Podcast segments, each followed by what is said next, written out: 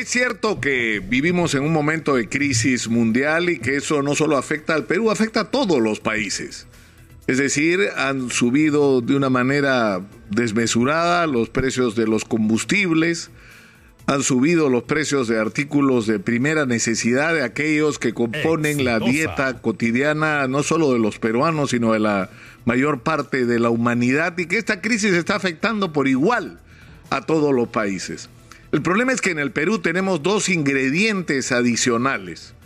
Uno de ellos es lo mal con que eh, el, país enfrenta esta situación por la cantidad de errores, desaciertos, por la ineficiencia y la corrupción de quienes nos han gobernado por décadas y que han permitido que pese a ser un país que ha crecido extraordinariamente en términos macroeconómicos, no ha logrado construir una economía sólida capaz de resistir de manera consistente una situación tan compleja como la actual, por las carencias en los servicios, por la falta de, empleos eh, permanentes y, y decentes, porque la inmensa mayoría de la gente vive en la informalidad, en fin, por los problemas que todos los peruanos conocemos, que muchos se negaban a ver, pero que la pandemia puso en evidencia.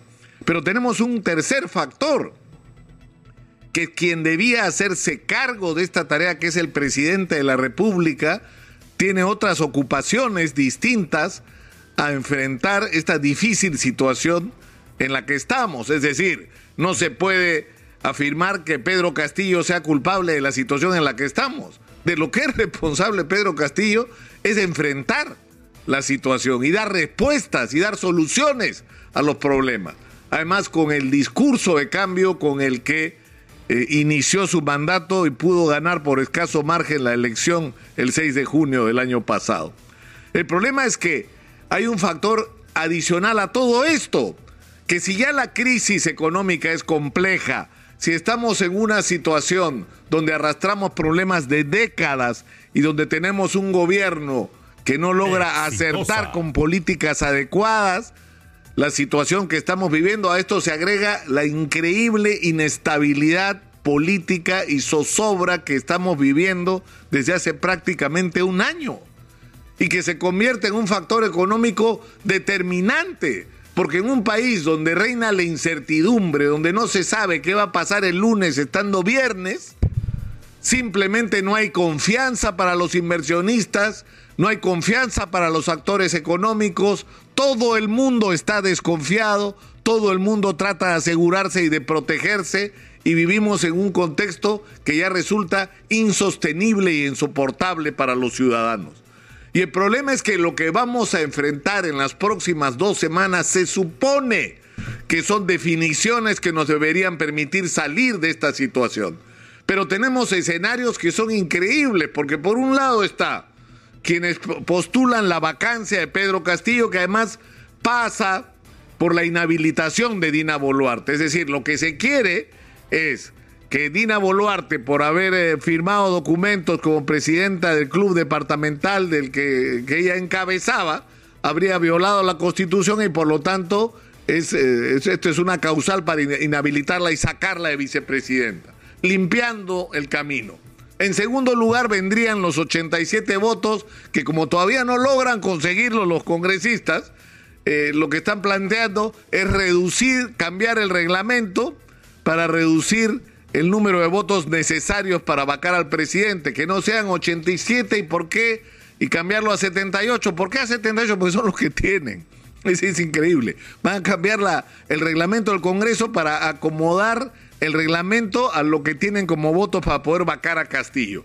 Pero en lo que no han pensado muchos congresistas que están involucrados Exitosa. es que en, esta operación y en este proyecto, si es que merece el nombre, es que el artículo 115 de la Constitución vigente establece claramente que en una situación donde no está la vicepresidenta porque ha sido inhabilitada y donde el presidente ha sido vacado, lo que corresponde es que quien preside el Congreso se haga cargo del gobierno y su primera tarea sea convocar a elecciones generales. Es lo que dice la Constitución. O sea, se va Castillo, se va Dina Boluarte, pero se van también los congresistas. Y hay algunos a los que eso no les gusta. Que quieren quedarse hasta el 2016, 2026. Ahora, la única posibilidad de que se queden hasta el 2026, ¿cuál es? En realidad hay dos. Una, que vaquen a Castillo y se quede Dina Boluarte, con lo cual tendrían que lograr un entendimiento con ella y con su entorno. Y la segunda posibilidad, que es la que prefiere, por supuesto, Castillo, es que Castillo permanezca en el gobierno en esta situación de asedio permanente que ya resulta insostenible para los peruanos. Ayer, Francisco Sagasti ha reiterado acá en Exitosa su propuesta de un proyecto para modificar la constitución y adelantar las elecciones, que en realidad lo que está proponiendo es acortar el mandato del actual Congreso y de la actual presidencia de la República para que terminen inmediatamente, se convoque a elecciones y que estas elecciones elijan un nuevo presidente y un nuevo Congreso cuya gestión termine el año 2026. O sea, encargado de terminar el mandato de Castillo y del actual Congreso. Pero el, el problema es que en toda esta discusión, lo único que está ausente son los ciudadanos. Es decir, no estamos discutiendo qué cosa es lo que hay que hacer en el Perú. Es decir, ¿qué vamos a hacer para enfrentar de aquello de lo que estamos hablando en los últimos días a raíz de la salida del ministro del Interior, de la crisis de inseguridad?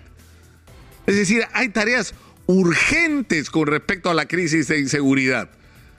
Necesitamos hacer con la policía cosas trascendentes que permitan empoderar a esta organización, devolverle la moral que la han perdido lamentablemente por el maltrato que han recibido en, las últimas décadas y dotarla de recursos que no tienen, porque la situación desde la perspectiva de los recursos es catastrófica. Pero de eso no estamos discutiendo. ¿Qué es lo que vamos a hacer para enfrentar la subida internacional de los precios? ¿Cómo vamos a hacer para controlar esta situación que nos está agobiando a todos? ¿Cómo vamos a hacer para enfrentar la crisis que está impactando a muchísima gente y que le impide pagar sus obligaciones financieras? Y que está significando que mucha gente quiebre sus negocios, pierda las propiedades que ha adquirido. Vamos a permitir que eso suceda, que mucha gente que logró con mucho esfuerzo llegar a la clase media se convierta nuevamente en pobre. Vamos a permitir que eso pase. Es decir, ¿qué vamos a hacer para atraer la inversión internacional en un momento en que todo el mundo quiere lo que tenemos, que son nuestros minerales, y nosotros estamos embarcados desde hace un año en una tremenda crisis política que no nos permite tener ninguna iniciativa. ¿Qué vamos a hacer para aprovechar Perumín, que es uno de los eventos internacionales más importantes de la minería y que ocurre en el Perú y ocurre en Arequipa? ¿Qué vamos a hacer para usar ese evento como una plataforma para atraer la mayor cantidad de inversionistas para que traigan y metan su billete en la minería peruana. Exitosa. Donde hay que hacer las cosas correctamente aprendiendo de los errores del pasado, pero que es urgente hacerlo porque este es el momento. O sea, ¿qué es lo que vamos a hacer para en, en relación al uso de esos recursos? Lo cual supone tener toda una estrategia de demolición de la corrupción en el Perú lo que supone una serie de medidas y de iniciativas del Ejecutivo, del Ministerio Público, como la creación, porque ahí por lo menos hay una iniciativa, la creación de esta Fiscalía Especial para la lucha contra la corrupción de Estado, que es fundamental. Pero esto tiene que ir de la mano con el desmantelar los sistemas de corrupción, lo cual va a requerir cambios en la legislación. Es decir, hay que acabar con este aparato del Estado ineficiente y corrupto que tanto daño nos ha hecho por décadas. Hay que reducir los puestos de confianza al mínimo. Hay que establecer la meritocracia como el criterio principal para ocupar un puesto en el Perú y no la dedocracia. ¿No? Construida, además, este sistema construido para que llegas al poder, ¿no es cierto? Y en el tiempo que permaneces en ese poder te robas todo lo que puedes. Es decir, que hacer política y acceder al poder es la forma más rápida en el Perú de hacerse millonario. Hay que acabar con eso. Porque el precio que estamos pagando por permitir que esto ocurra es que no se resuelvan los problemas de los ciudadanos.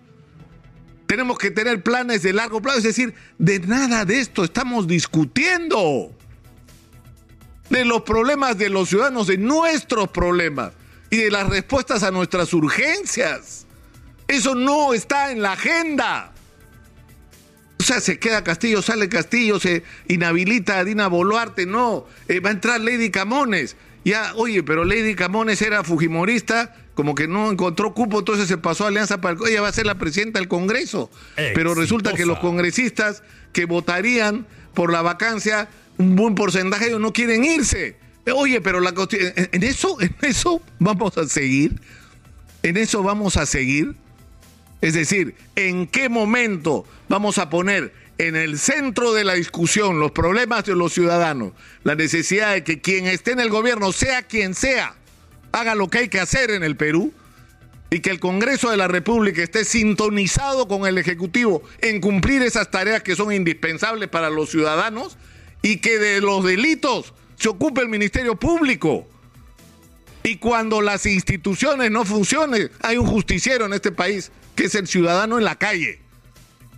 El ciudadano en la calle, que es el que al final va a decidir las cosas en el Perú, porque no va a ser ni en el Palacio de Gobierno, ni en el Consejo de Ministros, ni en el entorno del presidente, ni en el Congreso de la República, donde se va a decidir el destino político de este país. Lo va a decidir la gente en la calle y ahí tiene una enorme responsabilidad, una enorme responsabilidad Patricia Benavides, la fiscal de la Nación porque los peruanos confiamos en que su actuación sea técnica e intachable. Lo que queremos, doctora Benavides, es la verdad.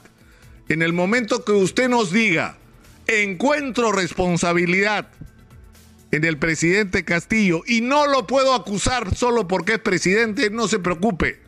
Los ciudadanos se van a encargar de hacer lo que haya que hacer en el Perú. Los ciudadanos se van a encargar de hacer lo que haya que hacer, pero lo que no puede esperar, lo que no puede esperar más son las respuestas a los problemas de los ciudadanos. Es una enorme responsabilidad, irresponsabilidad de parte de quienes conducen los destinos del país en el Ejecutivo y en el Congreso, que esto no esté puesto siquiera en la agenda y que ocupe solo minutos de sus días de preocupación porque están lamentablemente dedicados a otra cosa.